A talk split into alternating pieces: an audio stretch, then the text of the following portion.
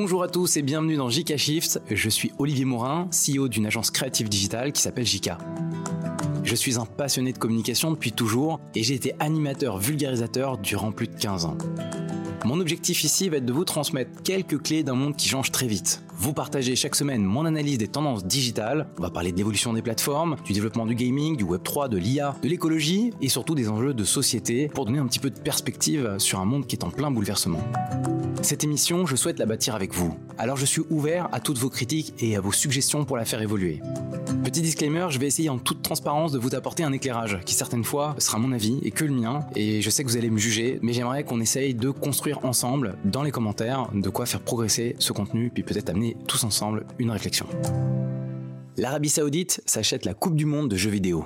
Saudi Arabia has announced the launch of an annual esports World Cup, which will include the most popular games in the world and have the largest prize pool in esports history. C'est l'annonce de la semaine. Lors d'une conférence faite par le prince de l'Arabie Saoudite, ils ont annoncé qu'ils allaient organiser maintenant chaque année la Coupe du Monde de jeux vidéo. Alors ça doit vous parler si vous êtes des connaisseurs de l'ESWC, qui est une entité qui était française et en plus j'ai eu la chance de collaborer pendant des années avec cette belle euh, marque. L'Arabie Saoudite vient de racheter à Webedia les droits de cette compétition, le nom, et a fait fusionner cette entité avec le tournoi qui a eu lieu depuis maintenant deux ans en Arabie Saoudite qui s'appelait Gamers 8. Peut-être que tous ces noms ne vous disent rien. Dites-vous juste que l'Arabie Saoudite est dans une conquête mondiale en utilisant tous les moyens possibles pour montrer un nouveau visage. Le fameux soft power où on parle de s'approprier la culture et faire en sorte d'attirer des touristes et montrer que l'Arabie Saoudite est le centre du monde. Pour remettre un tout petit peu de contexte si vous étiez passé à côté, je vous rappelle que l'Arabie Saoudite a quand même racheté les plus grands joueurs de la planète. On parle de Ronaldo, on parle de Karim Benzema et ces joueurs sont maintenant dans des ligues en Arabie Saoudite et jouent chaque semaine dans le championnat. C'est une façon de donner encore une fois de l'intérêt à ce pays avec des ligues qui commencent à prendre de plus en plus de valeur et commencent à être diffusées dans le monde entier. Se rajoute à ça un autre projet pharaonique et supplémentaire que vous avez sûrement vu passer qui s'appelle The Line. Une ville totalement euh, recouverte de miroirs et qui est censée être 100% euh, écologique euh, et respectueuse de l'environnement. Et pour finir dans la prétention des grandeurs de ce pays, ils ont aussi prévu en 2029 d'organiser les Jeux Olympiques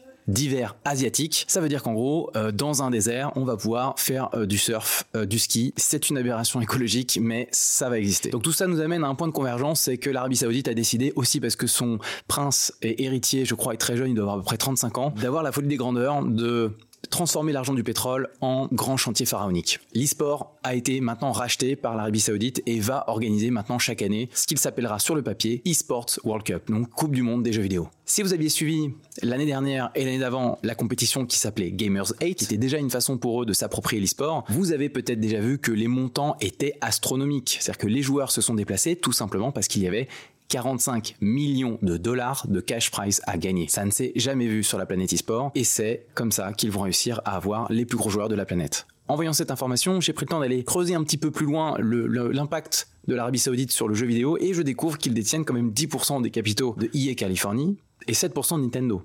Donc ça veut dire que ça ne vient pas d'aujourd'hui, c'est une stratégie soft power sur le long terme. Et ils annoncent la prétention de créer 39 000 emplois qui vont être liés au sport électronique d'ici 2030. Alors face à ça, quels sont les freins qu'on a déjà rencontrés ou que l'Arabie Saoudite a déjà rencontrés? Bah, On retrouve tout simplement euh, une tentative lorsqu'ils ont voulu intégrer les jeux de Riot Games que sont League of Legends ou Valorant à la compétition. Et bien les joueurs se sont opposés et ont fait un boycott de cette compétition. Et Riot a dû arrêter cette association avec l'Arabie Saoudite. Ça montre encore une fois que tout n'est pas permis, quand des joueurs ne sont pas d'accord avec l'éthique que représente l'Arabie Saoudite. Je vous rappelle que sur place, les droits des femmes, certes, sont en évolution, mais sont encore très en retard sur le reste du monde et qu'on est dans une autocratie et un pays qui vit entre autres sur les pétrodollars et vu les projets que je vous ai cités, sont quand même aussi des aberrations écologiques clairement visibles. Donc d'un côté, euh, on peut se réjouir euh, si on veut imaginer qu'un jour l'e-sport allait avoir une fameuse coupe du monde des jeux vidéo parce qu'il fallait bien énormément de moyens financiers pour pouvoir l'organiser et attirer les plus grands joueurs de la planète et ça existera enfin. De l'autre, on peut vraiment être déçu de se dire que bah, malheureusement, notre petit fleuron français USWC a été racheté par un Goliath et euh, va être entre les mains du Moyen-Orient et d'une politique qui sera sûrement juste là pour faire du soft power washing, on va appeler ça comme ça, et montrer un petit peu comment l'Arabie Saoudite fait maintenant partie d'écran. Vous allez me dire, c'est la marche du monde, peut-être. Quelques questions qui se posent ou quelques ouvertures sur ce sujet pour aller plus loin. Euh, la question c'est est-ce que euh, tous les joueurs e-sport vont vouloir y aller? Est-ce qu'il va pas y avoir comme l'année dernière des, des, contraintes liées par les joueurs qui ne voudront pas s'associer à l'édition et donc qui forceront les éditeurs à se rétracter? Est-ce que League of Legends sera un jeu de la Coupe du Monde des jeux vidéo et arrivera à s'associer à l'Arabie Saoudite? Tout ça, en tout cas, on le suivra dans JK Shift et on vous tiendra au courant évidemment lorsque les jeux vont sortir ou si d'autres annonces arrivent dans le futur.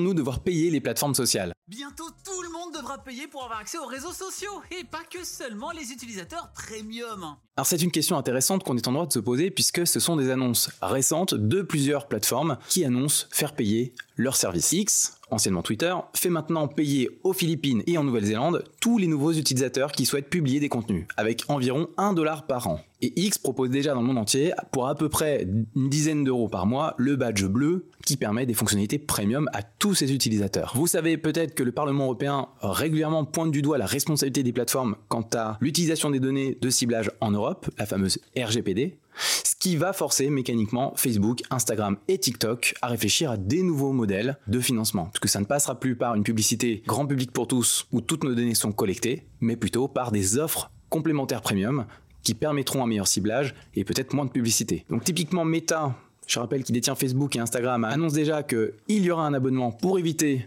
le, nombre de publicités grandissantes de la plateforme sur un abonnement qui a été estimé entre 5 et 10 euros par mois. Ce qui est très drôle, entre guillemets, c'est que si vous vous souvenez que Facebook a toujours affiché sur sa page principale Facebook, c'est gratuit et ça le restera toujours. Il s'avère que 4 ans plus tard, malheureusement, avec en plus 12 euh, 000 licenciements dans les équipes de Facebook, cette phrase sur le site de Facebook a maintenant disparu. Ça veut dire que Facebook, mécaniquement, risque de devenir à minima payant et ça ne sera plus un site gratuit. TikTok, pour faire un peu l'inventaire, a commencé déjà un abonnement premium qui a lieu pour quelques Américains, euh, en sachant que lorsque vous payez, vous enlevez simplement toutes les pubs que TikTok vous envoie. Donc là, il n'y a pas vraiment de comportement premium ou de fonctionnalités supplémentaires, on est simplement sur réduire la pub et avoir accès à la plateforme et aux vidéos sans contrainte, un peu l'équivalent de ce que YouTube propose aujourd'hui. Là où il y a peut-être le plus de fonctionnalités, ce sera sur Snapchat. Snapchat, depuis avril 2023, a mis en place un abonnement à 4 euros par mois qui s'appelle Snapchat Plus. Ça débloque pas mal de petites fonctionnalités amusantes, rien d'essentiel, mais ça permet, on va dire, d'égayer les conversations. Je vous rappelle que Snapchat est une application de messagerie, je en avais parlé dans l'épisode précédent,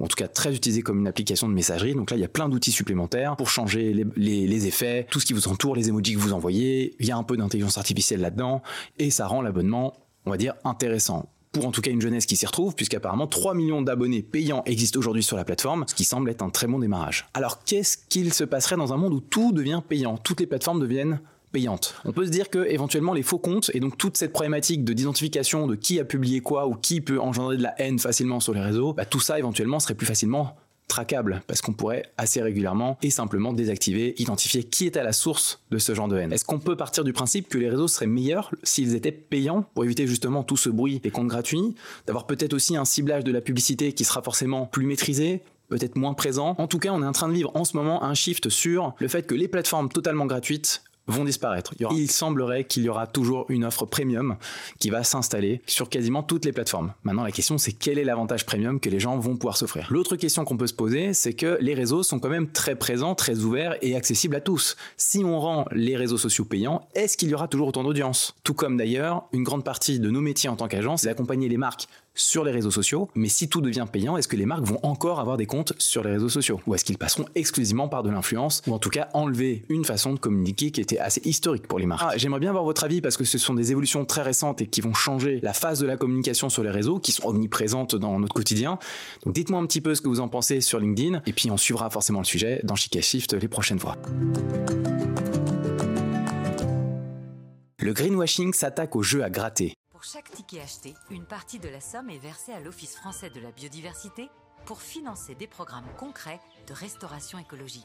Alors vous venez de découvrir peut-être comme moi un nouveau jeu à gratter qui s'appelle Mission Nature. Il est sorti le 23 octobre dernier par le gouvernement pour pouvoir aider à financer des projets autour de la biodiversité. Si vous aviez connu un autre jeu à gratter qui s'appelait le Loto du patrimoine, parce que je ne connaissais pas, je n'étais pas familier avec ça, et bah c'était la même chose, c'est que ça permet de restaurer certains grands bâtiments du patrimoine français en passant par le jeu à gratter. Alors on peut se dire, si on essaie d'être euh, pondéré, on va dire, qu'il y a un côté positif qui peut s'appeler, euh, pourquoi pas mettre en place euh, dans une mécanique qui existe déjà, moyen de récolter de l'argent pour des projets qui qui sont vraiment sélectionnés par l'Office de la biodiversité, donc dans lequel on retrouve apparemment euh, pas mal de projets très intéressants qui sont liés à des dégradations récentes euh, liées à l'évolution du climat, par exemple le sauvetage des populations de tortues d'Hermann euh, qui ont été totalement ravagées lorsqu'il y a eu l'incendie en forêt dans le Var à la fin de l'été 2017. Vous verrez, il y en a toute une, une vingtaine de projets déjà disponibles et lisibles en ligne. Donc quelque part, ça veut dire que si je me retrouve à jouer, autant choisir de jouer dans quelque chose qui pourrait avoir plus de sens pour moi parce que ça a un impact derrière, ou en tout cas je peux imaginer le percevoir. Le jeu prétend qu'on puisse gagner de l'argent jusqu'à 30 000 euros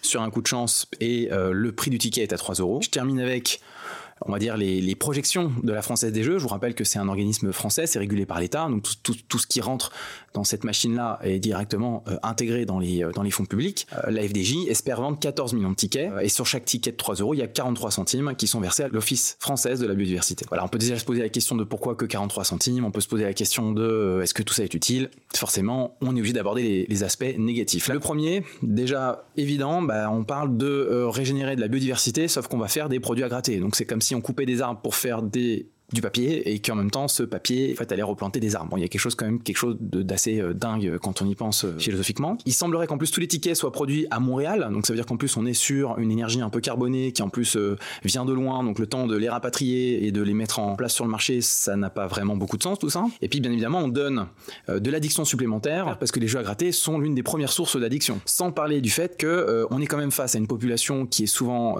fragile ou en tout cas qui a le moins de moyens en France pour s'émanciper de leurs conditions ce sont ceux qui souvent sont les plus sensibles à jouer et à être dans l'addiction du jeu. Euh, je vais justement citer sur ce thème-là euh, une prise de parole de France Nature Environnement qui dit cette opération pose, je cite, des questions éthiques, puisqu'elle cible les jeunes joueurs, notamment les plus fragiles, qui pensent améliorer leur situation financière tout en contribuant à une cause d'intérêt général. Et clairement, c'est difficilement contestable. Le jeu à gratter profiterait majoritairement à la Française des Jeux, avance l'association qui regrette également que le gouvernement sollicite les citoyens pour porter l'effort de financement dans un contexte de forte inflation. Bon, effectivement, quand on connaît un peu notre contexte et les moyens qu'on a, c'est quand même difficile de se dire qu'on va faire apporter à ceux qui vont gratter au bar du coin ou au PMU du coin euh, une espèce d'effort collectif pour financer les projets autour de la biodiversité. Je vais me permettre d'avoir un avis tranché, je trouve ça aberrant parce que je pense qu'on est peut-être dans un modèle qui est vieux, c'est-à-dire imaginez un truc comme ça aurait pu exister il y a peut-être 10 ans, il y a peut-être 5 ans encore. Aujourd'hui, clairement avec ce qu'on sait de l'effondrement de la biodiversité et des changements radicaux qui sont nécessaires pour affronter ce qu'il y a devant nous, ça semble totalement insuffisant. Alors peut-être que dans un ancien monde, ancienne mécanique, il y a quelque chose d'innovant, ok, je vous l'accorde, mais en fait, d'un point de vue peut-être changement de système et euh, vision de, de, notre évolution, ça semble un tout petit peu dépassé. Puis peut-être qu'en termes de moyens, lorsqu'on voit la taille des projets et des montants qui sont à soulever, il faudrait beaucoup plus pour pouvoir régénérer notre biodiversité.